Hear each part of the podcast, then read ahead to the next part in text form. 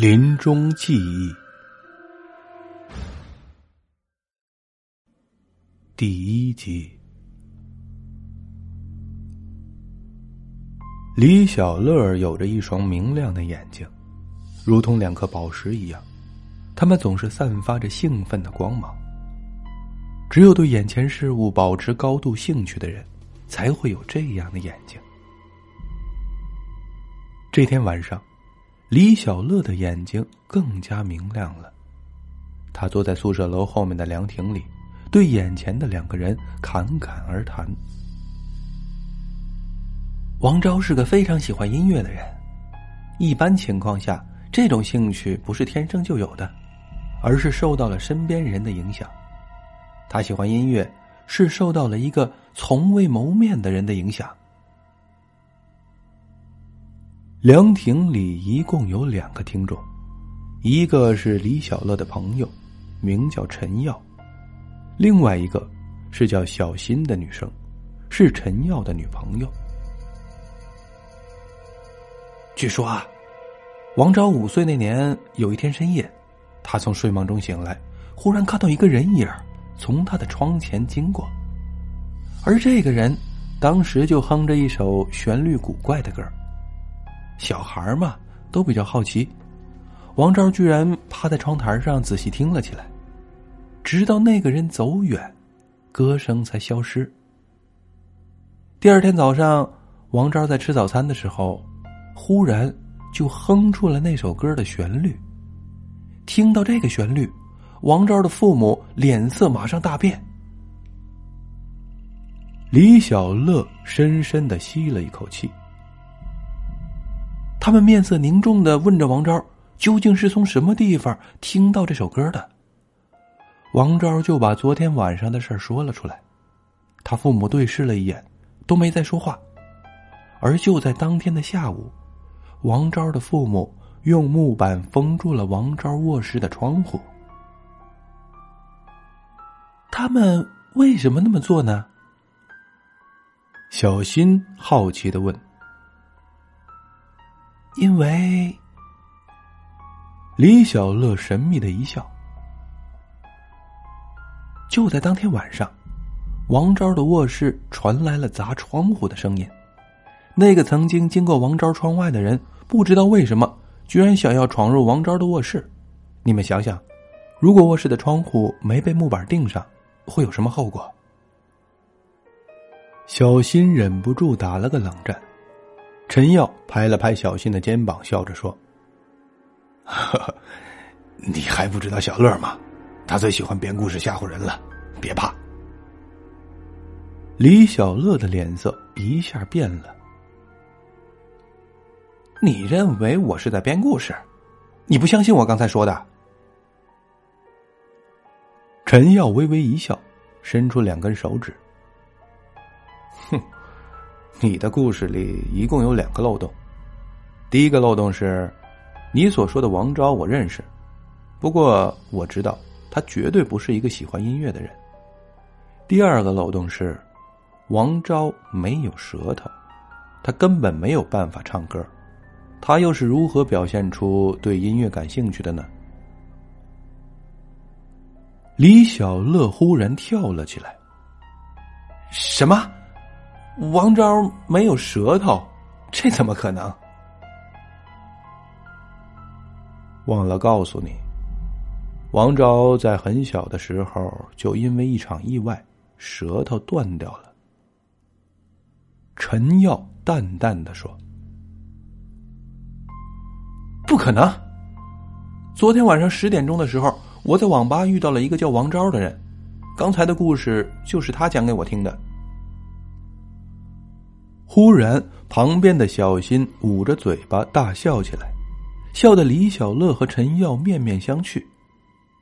笑着笑着，小新敲了一下陈耀的脑袋：“你们还不明白吗？你们所认识的王昭。”根本就不是同一个人。这样吧，你们把自己所认识的王昭画下来，对比一下，就知道是不是同一个人了。这三个人都是学美术的，随身都带着素描纸。听到小新的话，相互不服气的李小乐和陈耀都趴在凉亭的石桌上，开始画王昭的肖像。很快，两幅肖像完成了。小新笑着拿起那两幅肖像一对比，忽然，笑容凝结在了他的脸上。他的眼神中开始流露出深深的恐惧。小新为什么这么害怕？李小乐和陈耀都觉得不对劲儿，他们把头凑过去，这才发现肖像上果然是同一个人。昨天晚上，你真的遇到了他？小新动作僵硬的转头看向了李小乐。可是十点钟的时候，他明明一直站在我们宿舍楼的外面。第二集，昨天晚上九点多，小新来到寝室的窗前，就发现了一个陌生的男生。那个男生穿着整洁的黑色西装，捧着一束百合，静静的站在花坛的中央。花坛里开满了月季花，在鲜艳的花朵之间，男生手里的那束百合就显得非常显眼了。又有人要表白呀！小新旁边的室友羡慕的说着。不过要表白的话。也不需要穿的这么正式吧？的确，男生身上的西装太过正式，反而让小新产生了一种奇怪的感觉。而且最奇怪的是，男生所站的位置被月季花遮挡，除了高处寝室的人能够看到他的存在，别的寝室的同学或许根本就看不到他。在宿舍楼前表白的场面，小新见得多了。对男生这拙劣的表白方式实在是无感，就离开了窗户。深夜十点多的时候，小新的一个室友去关窗户，忽然扑哧一声笑了起来。哼 哎呀，那个痴情男真是个傻瓜，还站在那儿，甚至连姿势都没有改变。难道他不知道吗？如果一个女生没有在第一时间回应他的表白，就说明那个女生根本就不喜欢他，哎，真是太傻了。小新当时只是一笑，并没有把这件事儿放在心里。直到这天晚上，他看到了李小乐和陈耀所画的王昭的肖像，他吃惊的发现，肖像上的王昭就是楼下的那个痴情男，同时。一个可怕的疑问出现在了他的心里：昨天晚上十点钟的时候，王昭一直是待在女生宿舍楼的外面，他怎么可能会同时出现在两个地方？听到小新的讲述，李小乐的眼睛再次亮了起来。等等，你刚才说王昭穿着黑色的西装？手里捧着一束百合花，小新点了点头。嗯，也许他不是在表白。你们见过有人在夜里用百合花表白的吗？李小乐激动的在凉亭里走来走去。不过，我倒是见过穿着黑色西装、手捧百合花的人。在哪儿见过？陈耀皱起了眉头。李小乐露出了一个神秘的笑容。在棺材里，你们没有注意到吗？站在女生宿舍楼前的王昭，也许根本就不是活人，那很可能是他的尸体。这也就解释了为什么他能够在同一时间同时出现在两个地方。小新看到的王昭，其实是王昭的尸体，而和我交谈的那个王昭，也许就是王昭的鬼魂。一个人的身体无论多么残缺，他的灵魂都是完整的。陈耀所认识的王昭是还活着的时候的王昭，而我遇到的王昭，有着舌头，这也验证了我的猜想。王昭已经死了，对我讲述往事的那个王昭，真的是王昭的鬼魂。一阵冷风吹过，凉亭里的陈耀和小新不约而同的打了个冷战。李小乐说的话很有道理，但真正让小新感到害怕的是李小乐对这种事情的狂热超出了他的想象。他怎么也想不到。曾经遭遇过王昭鬼魂的李小乐，不但没有害怕，反而有些兴奋。别说了，小新脸色苍白的站了起来。我想回去了。陈耀急忙站起来，陪着小新离开了凉亭。李小乐却没有离开的意思，他只是微笑的看着陈耀和小新的身影。渐渐的消失在远处的黑暗中。当二人的身影完全被黑暗淹没，李小乐的笑容忽然消失了。一瞬间，他像是受到了极大的惊吓，失魂落魄的坐在了石凳上面。他的脸上已经布满了冷汗。只见他伸出颤抖的手，按住耳洞里的耳机。你应该都听到了，王照，你一定要老实的回答我的问题：陈耀和小新的死，是不是和你有关？耳机那头沉默了一会儿，接着响起了王昭的声音：“我也想知道，他们的记忆里为什么都有我。”第三集。时间回到昨天晚上。昨天晚上，李小乐正走在去网吧的路上，一个陌生的男生忽然拦住了他。这个男生自称王昭，说是有一件事情要找李小乐帮忙。李小乐是一个好奇心很重的人，他忍不住问：“你想让我帮什么忙？”明天晚上。我想让你和凉亭里的那两个东西交谈一下。”王昭笑着说。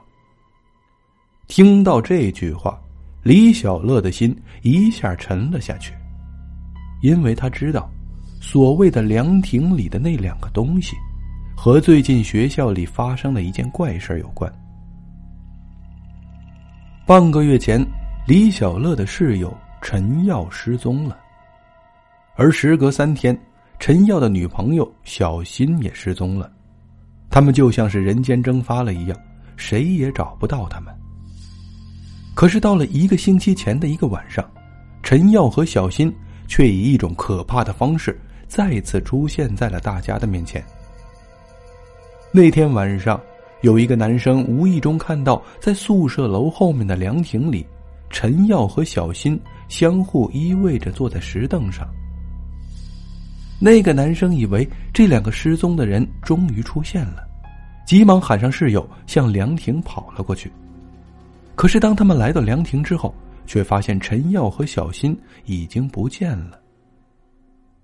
第二天晚上，宿舍楼里的男生再次看到了陈耀和小新出现在凉亭里，而这次却没有人敢再去凉亭，因为就在这天的早上。有人在学校外面的河沟淤泥里，发现了小新的尸体。出现在凉亭里的，根本就是陈耀和小新的鬼魂。这件事儿在学校里越传越离奇，就连一向胆儿大的李小乐都忍不住后背发麻。所以，当听到王昭要他去凉亭和那两个鬼魂交谈后，李小乐几乎不敢相信自己的耳朵了。人死去之后，生前的记忆都会消失，只有一些刻骨铭心的记忆才会留在他们的心里，特别是他们的临终记忆，永远都不会消失。王昭笑着拍了拍李小乐的肩膀：“你知道，陈耀和小新的死一直存在着巨大的谜团。”如果能够让他们说出自己的临终记忆，或许就能知道他们的死亡真相。明天晚上，你向陈耀讲述一件他生前遭遇过的刻骨铭心的怪事儿，也许就能唤起他的临终记忆。这段刻骨铭心的怪事儿，就是李小乐在凉亭里所讲的那个王昭五岁时遭遇的怪事儿。而事实是，这段往事是陈耀所经历的，李小乐只不过把故事中的陈耀换成了王昭。你为什么让我帮忙？李小乐问王昭。你是一个好奇心很重的人。这点儿从你的眼睛里就能看出来。怀着巨大好奇心的人，胆子也一定很大。王昭这样回答。王昭说对了，李小乐的确是个胆子很大的人。他只是犹豫了一会儿，就决定帮助王昭揭开陈耀和小新的死亡真相。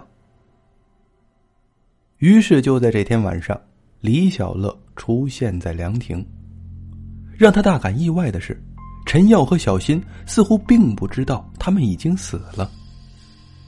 李小乐按照计划把陈耀五岁时的遭遇讲述了出来，接着出现了一个让李小乐怎么也想不到的结果：陈耀的记忆中居然存在着王昭，而且这个王昭没有舌头。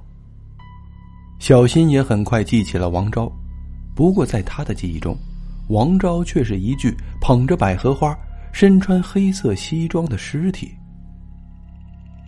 这场谈话，李小乐不敢继续进行下去了。他根据谈话的内容杜撰了王昭是鬼魂的谎言。果然，谈话因此而结束。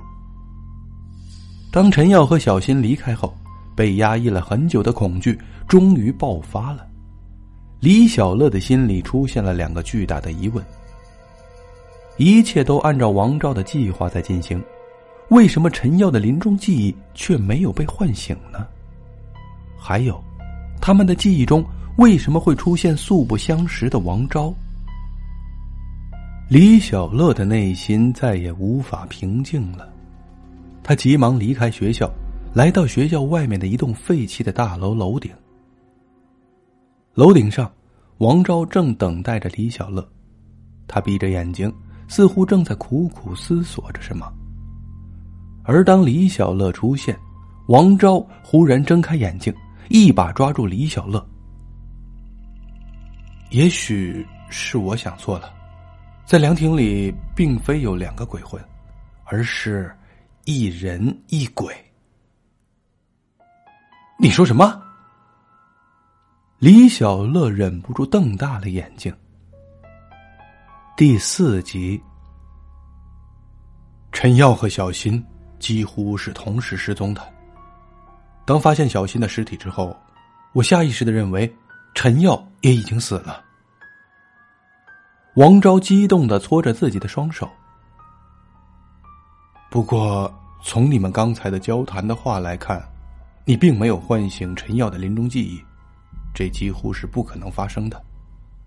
我刚才一直在思考事情为什么会出错，终于，我想到了唯一的可能：陈耀之所以没有被唤起临终记忆，那是因为他根本就没有死。李小乐和王昭都先入为主的认为，陈耀和小新是死于相同的原因。那么，只需要唤起陈耀的临终记忆，就能够推断出小新的死亡真相。所以，他们只制定了针对陈耀的临终记忆唤醒计划。可是，奇怪的是，这个让王昭非常有信心的计划，居然落空了。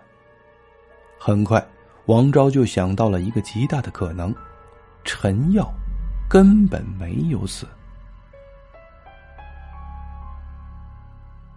我猜想，小新死亡的时候，陈耀就在他的身边。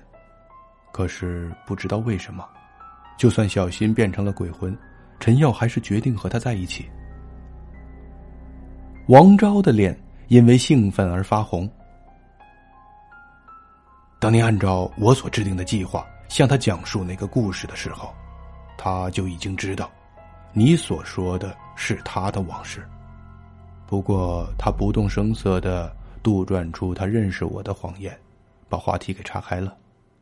可是，让他没有想到的是，小新的临终记忆却差点被唤醒。李小乐的大脑已经一片混乱。当听到王昭的最后一句话，他的眼睛一下亮了起来。你说小新的临终记忆差点被唤醒，这是怎么回事？哼，你还不明白吗？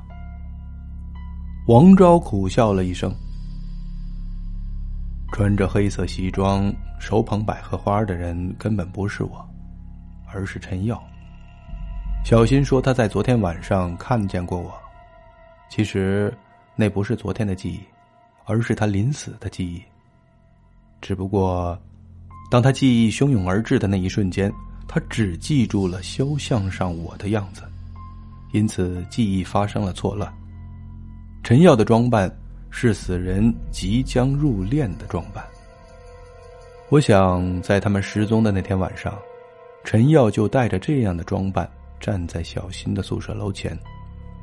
这身装扮向小新传达了一个可怕的信息：他想和小新一起死去。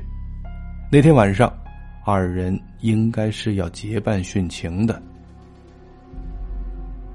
听到王昭的话，李小乐惊慌失措的后退了两步，他的脸上已经布满了冷汗。他记得，就在不久之前，陈耀兴高采烈的带着小新去见自己的家长，回来之后，二人的神情一直非常沮丧。难道那个时候，他们就决定要做傻事儿了？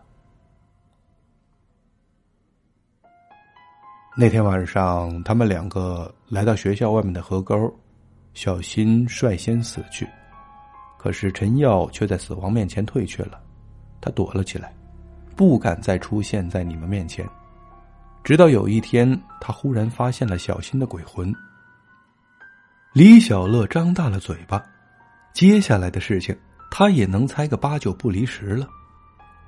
陈耀怀着愧疚的心情出现在小新的面前，他发现小新已经失去了死亡的记忆。于是每天晚上，他都会出现在凉亭，陪着小新。难道真的是陈耀害死了一直深爱着他的小新？李小乐瞪大了眼睛，失魂落魄的下楼。接着，他冲进学校，愤怒的喊着陈耀的名字。就在这时，一脸惊慌的陈耀从一个黑暗的角落里冲了出来，伸手捂住了李小乐的嘴巴。小乐，你在干什么？李小乐愤怒的大叫：“陈耀，是不是你害死了小新？”一瞬间，陈耀瞪大了眼睛。他张了张嘴巴，忽然失声痛哭起来。不需要言语，陈耀的哭声已经说明了真相。李小乐颤抖着扬起了拳头，最终却只是叹息了一声。眼前的陈耀似乎已经哭出了所有的悔恨，哭着哭着，他低声说道：“我很想和他一起离开。”可是，我没有这个勇气。当你说出我五岁时的遭遇后，我就感到很奇怪，不知道你究竟要干什么。小新提议画肖像的时候，我故意把五岁时从窗外经过的那个人的样子画了下来。可是我没有想到，你所画的王昭，居然也是他。什么？你画的那个人？李小乐大吃了一惊，一句话还没说完，忽然停了下来。因为就在这时，一阵旋律古怪的歌声从远处的黑暗里慢慢传了过来。第五集，伴随着歌声，王昭出现了。听到那个歌声，看到眼前的这个人，陈耀惊恐的伸出手指，指向了王昭。就就是他，五岁那年的事情，我一辈子也忘不了。小乐，你知道为什么我的父母当时要封住我的窗户吗？为什么？因为他是有名的怪人，我的父母怕我和他产生交集。那首歌是他自己创作的，除了他，根本没人会唱。就在我听到他歌声的第二天晚上，就有人发现了他的尸体。